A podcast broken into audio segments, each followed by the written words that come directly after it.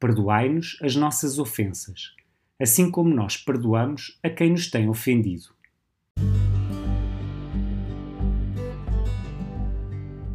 A palavra de vida deste mês faz parte da oração que Jesus ensinou aos seus discípulos, o Pai Nosso.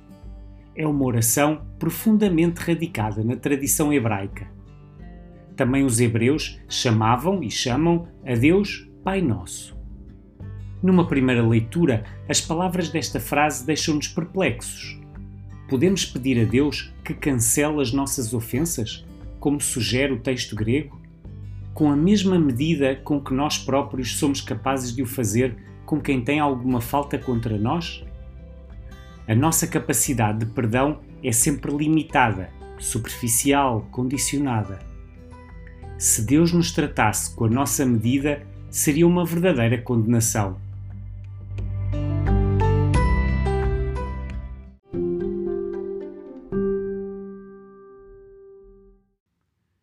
Perdoai-nos as nossas ofensas, assim como nós perdoamos a quem nos tem ofendido.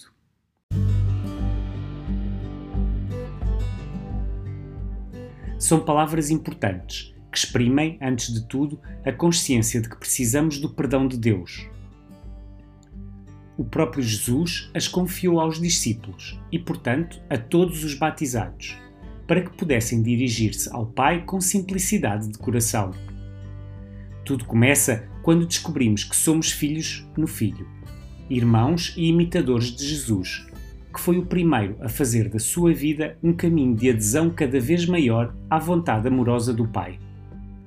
Só depois de termos aceitado o dom de Deus, o seu amor sem medida, é que podemos pedir tudo ao Pai. Podemos até pedir-lhe que nos torne cada vez mais semelhantes a Ele e também na capacidade de perdoar aos irmãos e às irmãs, com um coração generoso dia após dia. Cada ato de perdão é uma escolha livre e consciente, que tem de ser sempre renovada com humildade. Nunca é uma rotina, é um percurso exigente, pelo qual Jesus nos pede para rezar diariamente, tal como pelo pão.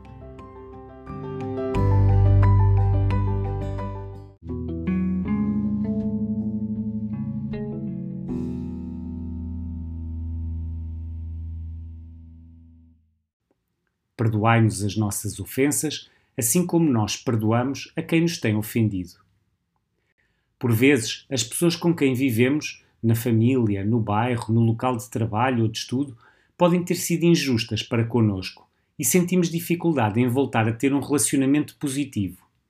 O que fazer? É nestas situações que podemos pedir a graça de imitar o Pai. Levantemo-nos de manhã com uma amnistia completa no coração com aquele amor que tudo desculpa, que sabe aceitar o outro tal como ele é, com os seus limites, as suas dificuldades, precisamente como faria uma mãe com o seu filho que erra. Desculpa-o sempre, perdoa-lhe sempre, tem sempre esperança nele. Quando estamos com uma pessoa, vejamo-la com olhos novos, como se nunca tivesse cometido aqueles erros. Comecemos sempre sabendo que Deus não só perdoa, mas esquece. É esta a medida que ele nos pede também. É uma meta elevada, mas podemos chegar lá com a ajuda da oração confiante.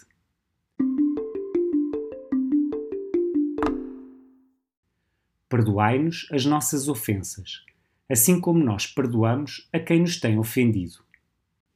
A oração do Pai Nosso parte sempre da perspectiva do nós, da fraternidade.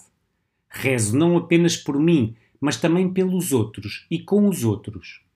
A minha capacidade de perdão é sustentada pelo amor dos outros. E por outro lado, o meu amor pode, de algum modo, fazer sentir como meu o erro do irmão. Talvez também dependesse de mim.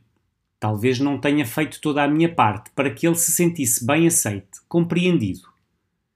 Em Palermo, uma cidade italiana, as comunidades cristãs vivem uma intensa experiência de diálogo que obriga a vencer algumas dificuldades. Biagio e Zina contam-nos. Um dia, um pastor nosso amigo convidou-nos para um encontro com algumas famílias da sua igreja, que não nos conheciam. Nós tínhamos levado alguma coisa para partilhar no almoço, mas aquelas famílias deram-nos a entender que não estavam contentes com o encontro. Com delicadeza, a Zina ofereceu-lhes algumas especialidades que tinha cozinhado e, por fim, almoçámos todos juntos. Depois do almoço, começaram a apontar alguns defeitos que viam na nossa igreja. Não querendo entrar numa guerra de palavras, perguntámos que defeito ou diferença entre as nossas igrejas nos pode impedir de sermos amigos. Habituados a contínuas disputas, ficaram admirados e desarmados com a pergunta. Começámos depois a falar do Evangelho e daquilo que nos une, que é com certeza muito mais do que o que nos divide.